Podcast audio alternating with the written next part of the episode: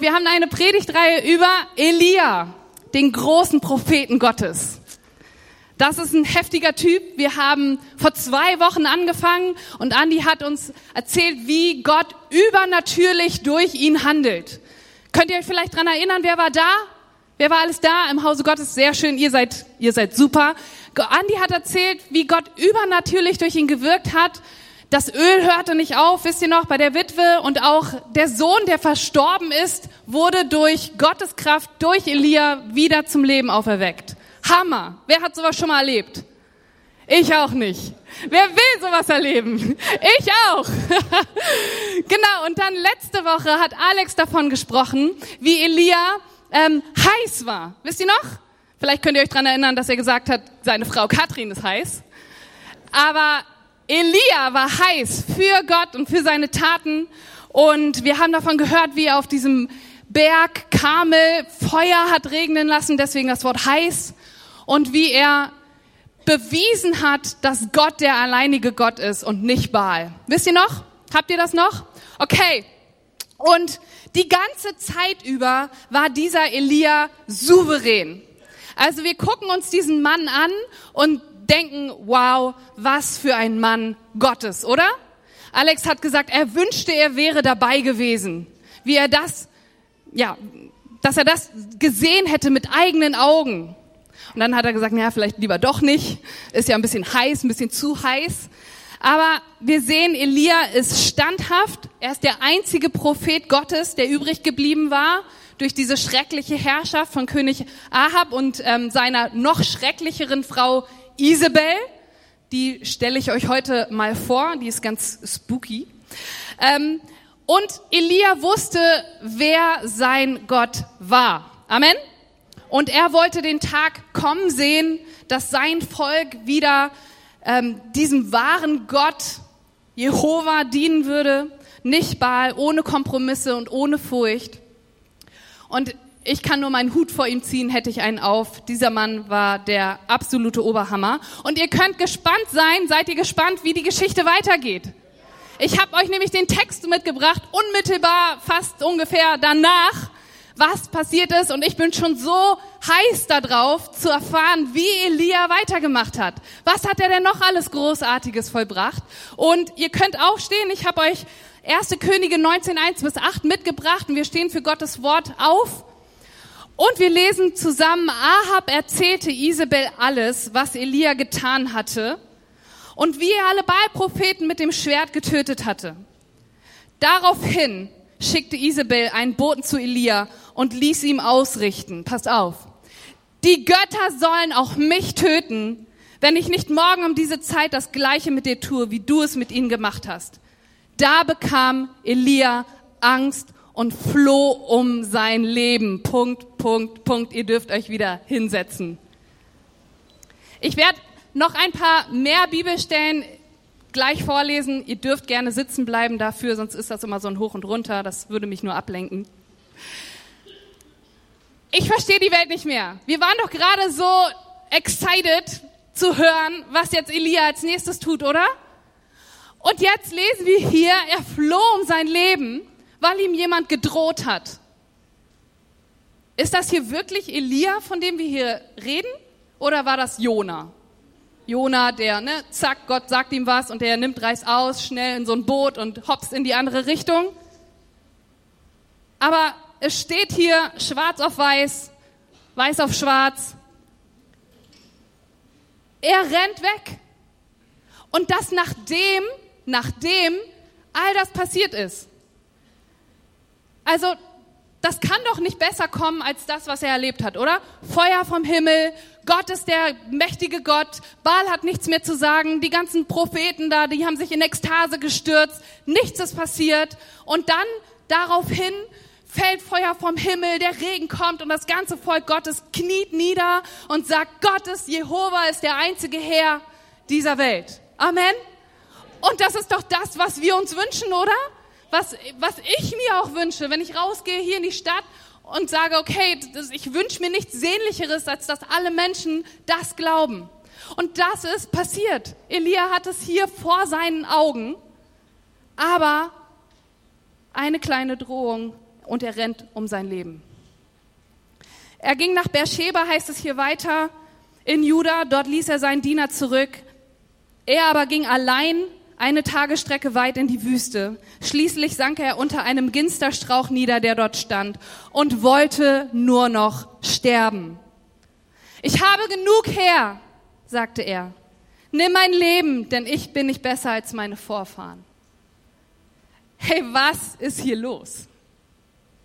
Was ist hier passiert? Bisher haben wir doch diesen Elia als großen und unerschütterlichen, angstfreien Glaubenshelden kennengelernt, richtig? Ohne Furcht, Gottesdiener, der keine Götzen geduldet hat.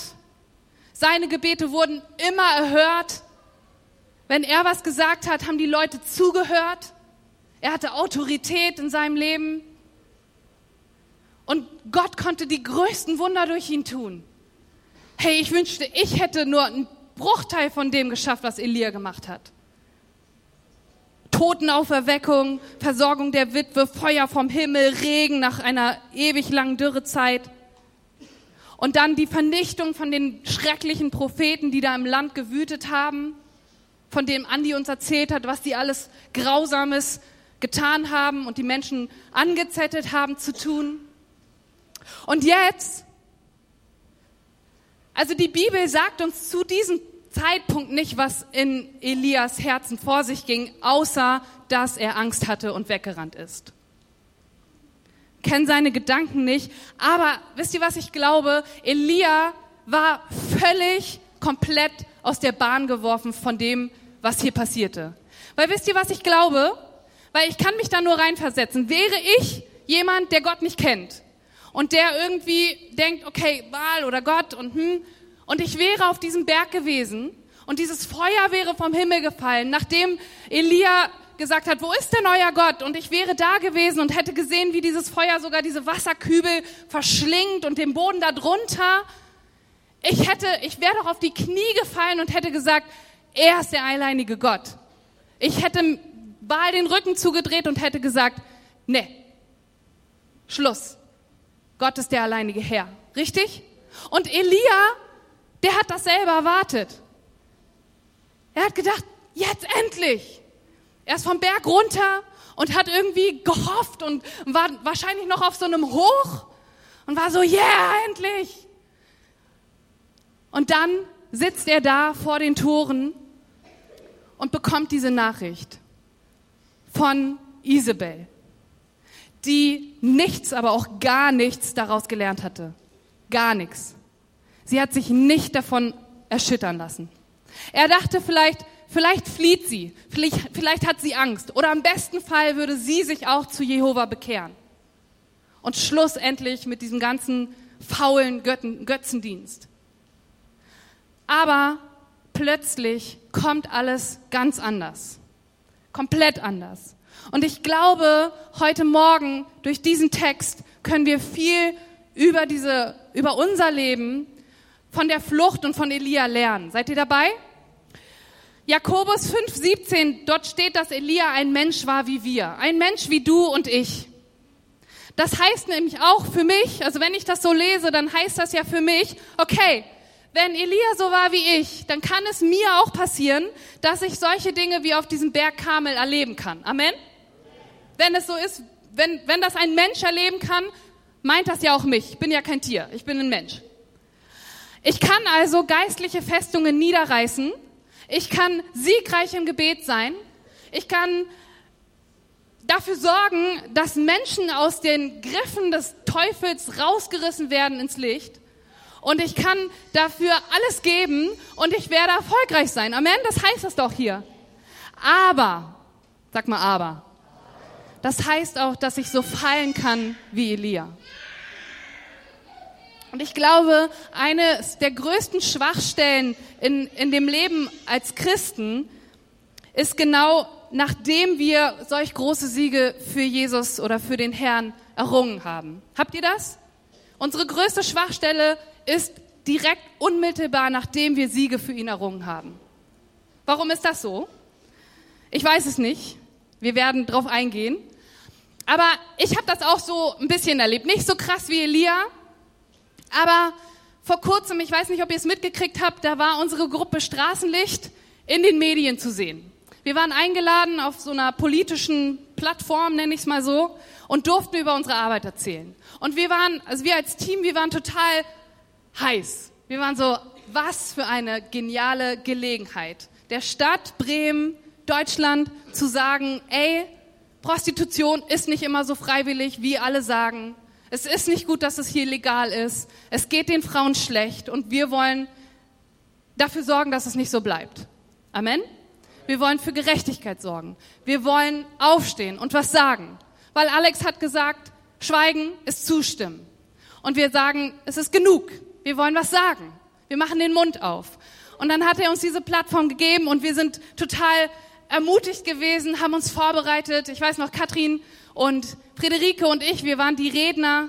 Das Team stand hinter uns, hat gebetet. Einige von euch waren da. Wir haben uns vorbereitet. Wir haben dann darüber sprechen können, was wir machen. Vor einem Publikum, nicht christlich, christlich. Und ich weiß noch, wie wir diesen Abend als Erfolg für uns eingebucht haben. Wir waren an dem Abend so, boah, das ist doch richtig gut gelaufen. Zwar waren da auch Leute, die ein bisschen was dagegen hatten, dass wir da waren, weil die das ganz anders sehen, weil sie sagen, Prostitution ist ein normaler Beruf und wir stehen ihm ein bisschen im Weg. Aber davon haben wir uns nicht einschüchtern lassen. Und dann kam's, Leute. Ich bin nach Hause gefahren und jemand hat mir den Link geschickt vom, von der Zeitung, die über uns berichtet hat. Ich habe den Fehler gemacht eigentlich, dass ich den am selben Abend noch gelesen habe. Und der Artikel, der ist gar nicht so schlecht. Also eigentlich recht positiv, nur leider endet er mit dieser kleinen Nuance zum Schluss, dass ja jemand was dagegen hatte und wir ihnen die Arbeit versauen. Und Leute, wisst ihr was? Ich konnte die ganze Nacht nicht schlafen. Ich habe kein Auge zugedrückt. Und, und ich habe am nächsten Tag rausgefunden, dass Katrin auch nicht geschlafen hat und Friederike auch nicht. Ich hatte Angst. Ich hatte Angst. Ich dachte, so, jetzt werde ich in den Medien zerrissen. Ich weiß auch nicht, was ich von mir gedacht habe, dass ich jetzt hier so voll famous bin, so, ne, und alle lesen diesen Bericht und oh, Kati Sommer und dich habe ich doch gesehen letztens in der Zeitung. War nicht so, aber ich hatte richtig Angst um meinen Ruf. Und ich hatte auch Angst um diese Gemeinde. Ich dachte so, oh nein, ey, schlechte Presse. Und da steht Freikristengemeinde Bremen. Die werden hier in Scharen vor der Tür stehen und werden irgendwie sagen, was habt ihr euch dabei gedacht? Seid ihr gegen Prostitution oder was? Und ich dachte nur so, was macht das jetzt auch mit den Frauen, die wir getroffen haben? Und ich habe mir eine Sorge nach der anderen gemacht. Und bei meinen Freunden aus dem Team war das genauso. Und das ist der Feind, Leute, das ist Satan, der uns Lügen einflößt und sagt, du hast das nicht richtig gemacht, du hast das falsch gemacht, das war schlecht und das war schlecht. Und meistens kommt er sogar nachts. Glaubt nichts, was nach 22 Uhr irgendwie in eurem... Ja. Amen. Das hat mein Jugendleiter mal gesagt, auch, ähm, dass man nicht mit dem anderen Geschlecht nach 22 Uhr telefonieren sollte, weil, ne, das ist ja, keine Ahnung. Liebe Grüße an Klaus, falls du zuhörst. Also lasst uns von dieser Geschichte lernen, dass wir uns vielleicht ein bisschen besser als Elia darauf vorbereitet, vorbereiten können, dass uns nicht der Boden von den Füßen weggezogen wird. Amen? Seid ihr dabei? Also schauen wir zuerst einmal, mit wem wir es hier zu tun haben. Ich habe es euch ja schon versprochen, ich erzähle euch ein bisschen was über Isabel. Diese Frau, ähm, die ist ziemlich spooky, die ist sehr gruselig, finde ich. Die blieb ja bisher so ein bisschen im Hintergrund. Also wir hören von König Ahab und wir hören, was da alles passiert ist. Aber wenn wir die Geschichte näher betrachten, dann sehen wir, dass eigentlich Königin Isabel so die Fäden in der Hand hatte. Sie war es, die diesen König geheiratet hat. Er war sehr glaubensschwach, da könnte man jetzt noch eine ganz eigene Predigt drüber halten, warum er sich darauf eingelassen hat und Männer ne, nicht, nicht darauf einlassen. Ähm, und sie hatte also diesen schwachen Ehemann, der nicht für Gottes Werke einstand und hat ihn beeinflusst, weil sie dem Gott Baal diente. Sie kam aus einer anderen Kultur. Gott wollte nicht, dass Israel sich damit einlässt, aber er hat es doch getan. Und schwupps, nach der Heirat sehen wir Tempel, Baal, das ganze Volk schwimmt in Blut, in Schreien, in Verwirrung, in Angst und Gott kann es nicht mehr hören. Und auch sie war dafür verantwortlich, dass all die Propheten, bis auf Elia, der einzige, abgeschlachtet wurden, weil sie das nicht toleriert hat. Also sie kämpfte krass gegen diesen Gott Israels. Okay? Also wenn wir in die Geschichtsbücher schauen, ist sie die blutrünstigste Frau in der ganzen Bibel oder auch in der Geschichte vielleicht. Und diese Frau ist also einfach nur spooky, sie ist gruselig. Und ehrlich gesagt, Leute, ich, ich glaube, sie stand unter dämonischem Einfluss. Satan war hier an der Macht. Er war derjenige, der hinter ihr stand. Sie ließ es zu. Also können wir sagen, dass der Kampf auf dem Berg Kamel nicht einfach nur so ein Kampf zwischen Elia und Isabel war oder ihren Anhängern, die Baal verehrten, sondern dass es ein Kampf war zwischen Gott und dem Teufel. Habt ihr das? Könnt ihr mir folgen? Okay, also wir haben einen Kampf direkt zwischen Gott und dem Teufel. Und wenn wir uns unsere Welt angucken, dann ist dieser Kampf immer noch da. Er besteht weiterhin. Wenn wir uns also angucken, wie die Moral bei uns im Land aussieht, dann können wir mit dem Kopf schütteln. Wenn wir sehen irgendwie, wie die Mächte der Finsternis hier am Wirken sind, Menschenhandel, deswegen gibt es Straßenlicht, dass wir Drogenhandel, ich habe im Viertel gewohnt, an der Ecke, ganz freimütig. Ich fahre an den Straßen Holzhafen und überall vorbei und sie stehen dort und werden gezwungen oder tun es freiwillig und prostituieren sich. Wir haben korrupte Politik, nicht nur in Bremen, sondern auf der ganzen Welt, Pornografie. Ihr könnt die Liste ewig weiterspinnen, oder? Wir gucken uns unsere Welt an und wir als Christen verstehen, da ist ein Kampf, der wütet in unserer Welt.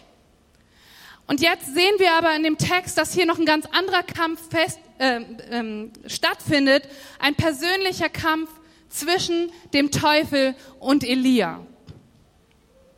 Weil, pass auf, der Teufel hat zwar den Kampf um diese Gemeinde verloren, aber, aber, er hat verloren. Amen? Jesus ist siegreich. Die Gemeinde geht siegreich hervor. Aber, sagt mal alle, aber. Seid ihr wach? Ihr müsst wach sein. Er sagt, okay, das habe ich verloren, aber den schnapp ich mir. Ich habe die Gemeinde verloren, okay, Jesus ist am Kreuz gestorben, ich glaube das auch. Der Teufel glaubt ziemlich viel. Aber dich hole ich mir. Und dich. Und ich glaube, dich kriege ich auch noch. Dich nicht. Amen, Gabi. Der Teufel versucht, wenn er sieht, dass er dort verloren hat, dann versucht er Auge um Auge uns anzugreifen. Er möchte nicht, dass wir in diese Ewigkeit gehen. Er sagt, ich versuche so viele wie möglich daraus zu ziehen, aus dieser Gemeinde heraus.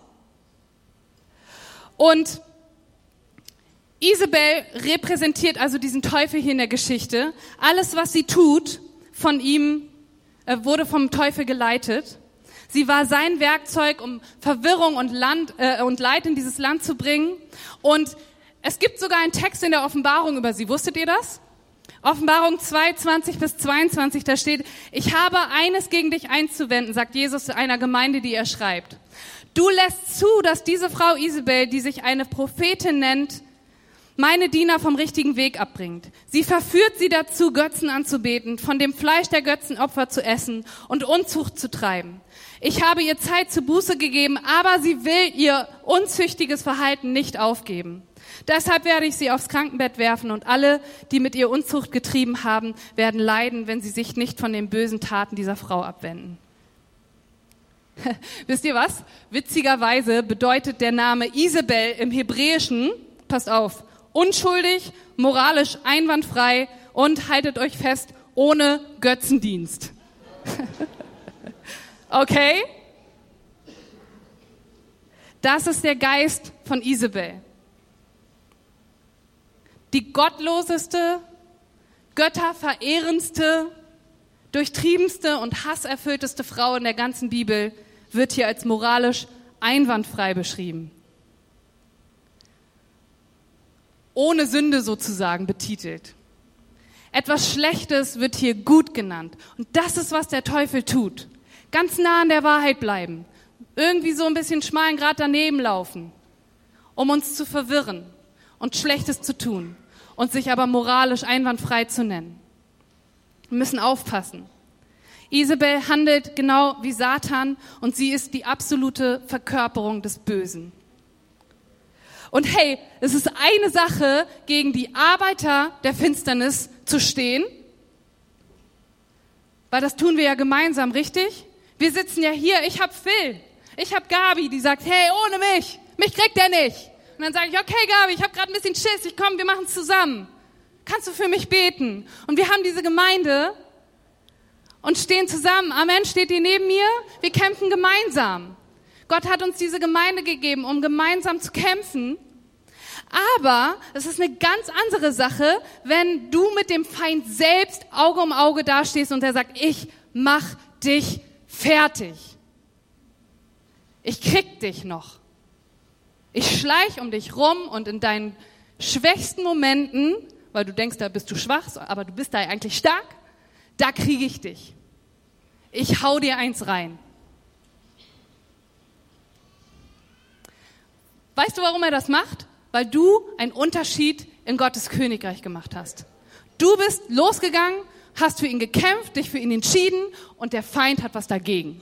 Sein Königreich ist nämlich auch noch da. Und er will so viele wie möglich von euch da sehen. Aber hey, das war doch eine Lüge, die Isabel da gesagt hat, oder? Guck, guck doch mal diesen Schwur alleine. Die Götter sollen auch mich töten, wenn ich nicht morgen um diese Zeit das gleiche mit dir tue. Welche Götter denn? Die Götter, die gerade überhaupt gar nichts ausgerichtet hatten? Die da auf dem Berg still waren? Die nichts konnten? Die Götter? Hallo? Und Elia, der hätte sich doch eigentlich nur daran erinnern müssen, oder? Ich lach dir ins Gesicht, hahaha, du kannst mir gar nichts, Isabel. Die Götter, die sind tot. Er hat doch vorher auf dem Berg, wo hunderte von Menschen waren, irgendwie so noch so, ja, der ist bestimmt gerade, eure Götter sind bestimmt gerade auf Klo und so gesagt. Und jetzt kommt eine einzige Frau, sagt ihm, ich töte dich bei diesen Göttern und er rennt. Er rennt weg. Hä? Wir wissen doch, dass der Teufel Angst und Lügen benutzt, oder? Wissen wir das? Schreibt es euch hinter die Ohren auf eure Hände. Clemens hat das letztens auf seinen Fuß geschrieben. Damit wir das nicht vergessen, Leute. Immer das Gleiche mit ihm. Gott selbst kümmert sich um uns, auch in unseren persönlichen Kämpfen. Er sagt nicht, okay, Tarek ist jetzt hier in der Gemeinde, also geht's ihm gut. Und naja, wenn er rausgeht, dann lasse ich ihn im Stich. Gott geht mit. Er ist nicht weg. Er kommt immer mit dir mit. Und wo bist du heute Morgen geistlich gesehen? Sitzt du auch unter diesem Strauch und bist erschöpft und verwirrt und enttäuscht? Alle deine Kraft ist verbraucht? Deine Siege mit Gott sind irgendwie gerade irgendwie gekämpft, aber du hast irgendwie mit Angst und Verzweiflung zu tun? Wie an diesem Abend, wo ich zu Hause nicht ein Auge zugekriegt habe? Ich glaube, Gott möchte uns heute Morgen Mut zusprechen, nicht aufzugeben. Und wisst ihr, der Prophet Jeremia, der hat auch solche Depressionen durchgemacht. Wusstet ihr das? Habt ihr mal Jeremia gelesen? Woo! Rollercoaster nennt man das. Oder auch ähm, hier Johannes der Täufer. Der war der derjenige, der vorausgegangen ist und gesagt hat, der Messias wird kommen. Und dann saß er im Gefängnis und war so, bist du es wirklich? Gezweifelt. Die alle hatten es mit diesem Geist der Isabel zu tun. Aber Gott hat einen Engel zu Elia geschickt. Amen. Das ist doch das, was jetzt bald kommt. Und der Engel sollte sich liebevoll um ihn kümmern. Er hat ihm sogar Brot gebacken, hat ihm eine Mahlzeit zubereitet. ich lese jetzt nicht alles, aber Elia konnte 40 Tage und 40 Nächte nach dieser Mahlzeit, die der Engel ihm bereitet hatte, durch die Wüste laufen. Also diesen Energy-Riegel, den er da gegessen hat, den hätte ich auch gerne mal. Der muss noch erfunden werden. Gott sei Dank hat der Engel das Elia gesagt. Er hat gesagt, iss und trink von meinem Wort, würde ich sagen. Hey, wir haben Gottes Wort und wir müssen da reingucken. Nicht nur, Kati, erklär mal, oder ich gehe jeden Sonntag in Gottesdienst und ey, wenn ich ganz gut bin, dann höre ich noch den Podcast sondern wir müssen selber in Gottes Wort reingucken und lernen, uns damit auseinanderzusetzen. Wer weiß, wo du mal bist? Im Gefängnis bin ich nicht. Also vielleicht, aber du musst lernen, dich mit Gottes Wort auseinanderzusetzen und es in deinem Herzen zu kauen und zu essen und ja, irgendwie dich damit auseinanderzusetzen. Du musst es kennen. Also halte daran fest, dass Gott bei dir ist, auch wenn du fliehst. Gott ist da. Er lässt dich nicht im Stich.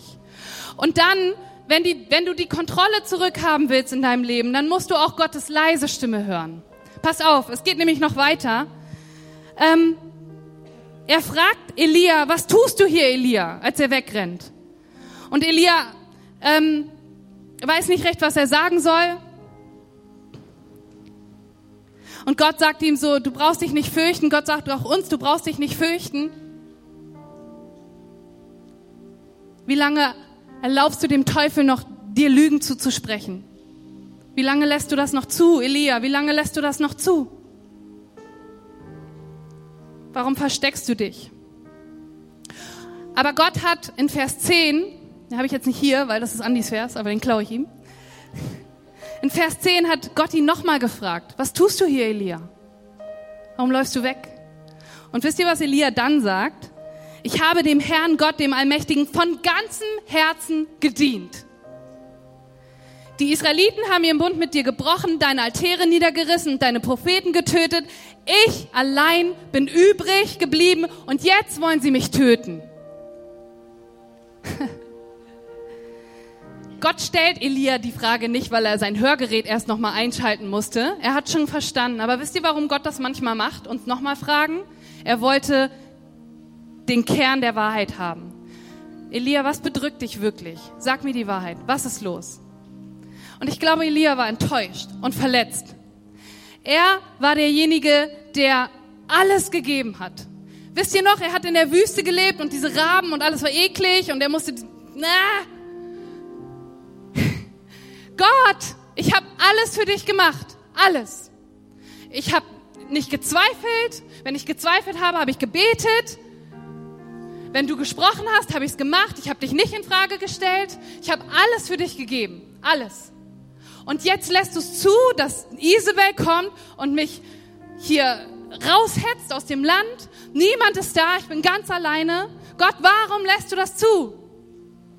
Und vielleicht fragst du dich das auch. Hey, Gott, ich war die ganze Zeit hier. Ich bin in dieser Gemeinde. Und ich habe alles gemacht. Ich gebe mein Geld, ich gebe meine Zeit. Ich kann nicht mehr und ich kann einfach nicht mehr. Warum lässt du das zu? Das habe ich nicht verdient. Mir geht's scheiße. Entschuldigung.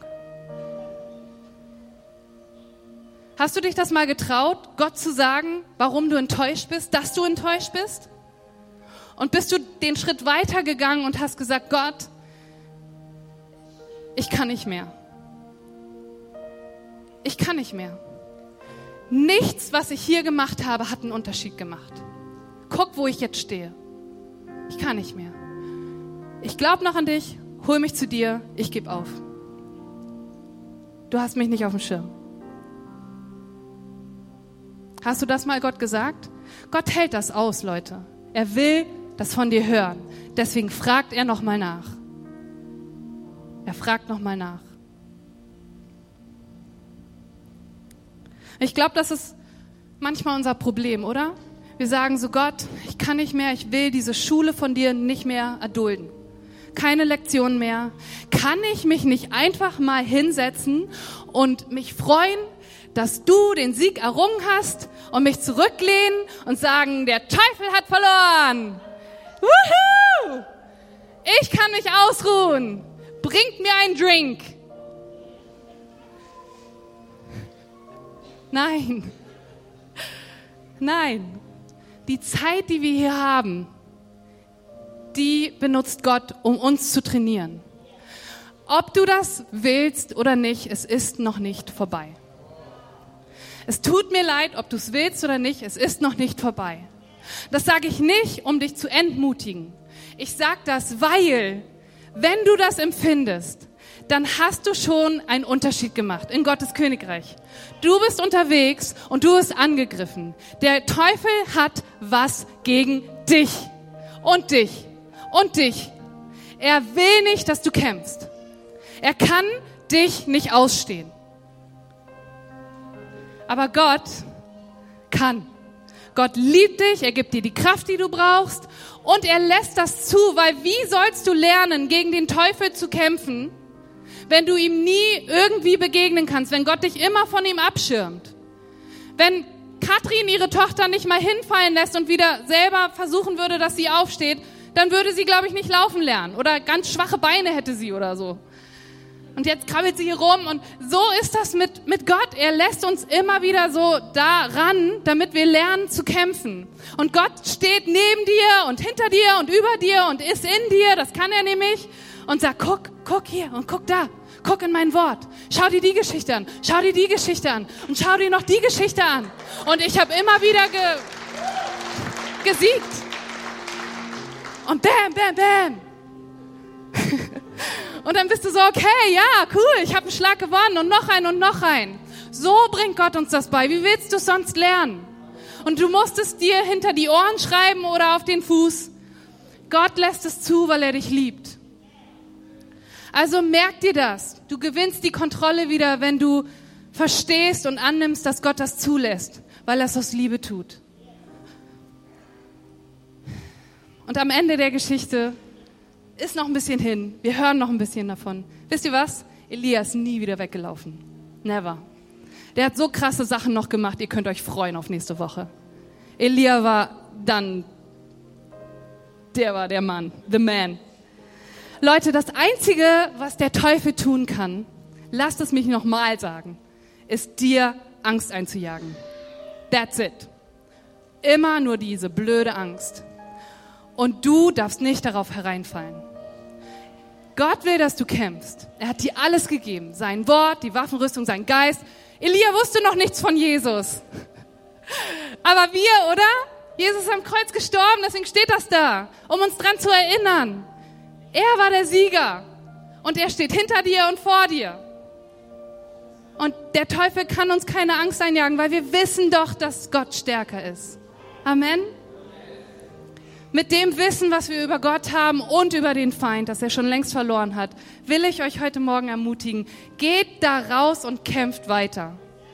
Geht da raus und kämpft weiter. Nimm Kontrolle über dein Leben, hör auf zu jammern und sag, ich gehe jetzt da wieder raus.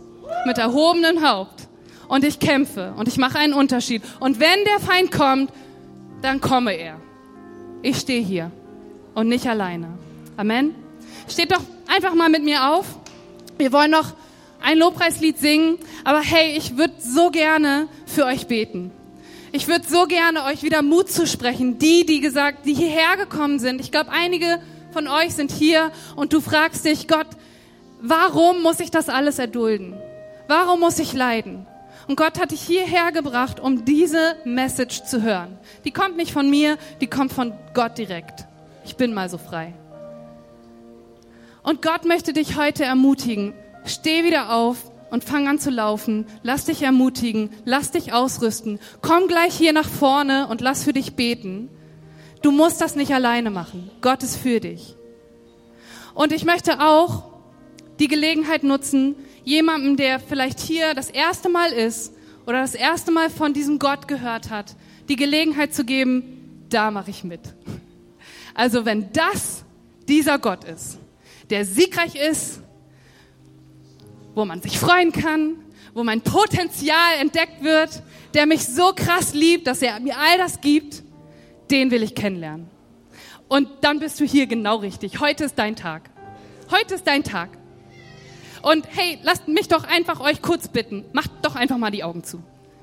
Das hilft manchmal jemandem, der vielleicht noch ein bisschen Angst in seinem Herzen hat, eine Entscheidung zu treffen. Und ich weiß, wenn du sagst, ich will diesem Gott jetzt dienen, ich will zu ihm gehören, dann pocht jetzt, glaube ich, auch so ein bisschen dein Herz und du sagst, meint er mich? Und ich sag, ja, Gott meint dich. Und dann will ich dich bitten, dass du jetzt mutig bist, weil der Geist Gottes schon längst in deinem Herzen ist, anders könntest du das gar nicht spüren. Möchte ich dich bitten, sei jetzt mutig, während alle Augen geschlossen sind nur ich sehe dich. Streck mir deine Hand entgegen. Ganz hoch, damit ich dich sehen kann. Streck sie mir entgegen. Danke. Da sind noch ein paar Hände. Hey, du kannst dich jetzt noch entscheiden. Lass deine Hand oben. Streck sie mir entgegen. Streck sie Gott entgegen. Hey, danke. Es sind so viele Hände. Jesus, hey, ich danke dir so sehr, Gott, dass du jeden Tag Menschen rettest. Dass du mit deiner Botschaft vom Sieg hier handelst und dass Menschen dich finden. Und Jesus, ich bitte dich, dass du diesen Menschen nachgehst, dass sie lernen, dir zu folgen, dass sie lernen, in deinem Wort zu lesen, dass sie in diese Gemeinde weiterhin kommen, dass sie eine Kleingruppe finden, wo sie weiter in deinem Wort lesen und von dir lernen, Herr. Und Jesus, ich bitte dich auch für all die Leute, die heute Morgen da sind, und ich weiß, hier sind viele, möchte ich bitten, dass du die, die gebrochen sind, wieder aufrichtest, Herr. Ich möchte dich bitten, dass du wie dieser brüllende Löwe, von dem wir singen, dass er der Löwe und das Lamm ist, dass du kommst und uns wieder Kraft zubrüllst, Vater. Und dass wir heute jetzt rausgehen aus diesem Gottesdienst und sagen, ich bring's jetzt. Ich kämpfe für dich, Jesus. Herr, sprich du uns Mut zu. Komm du mit deinem Heiligen Geist und tu, was du tust. Amen.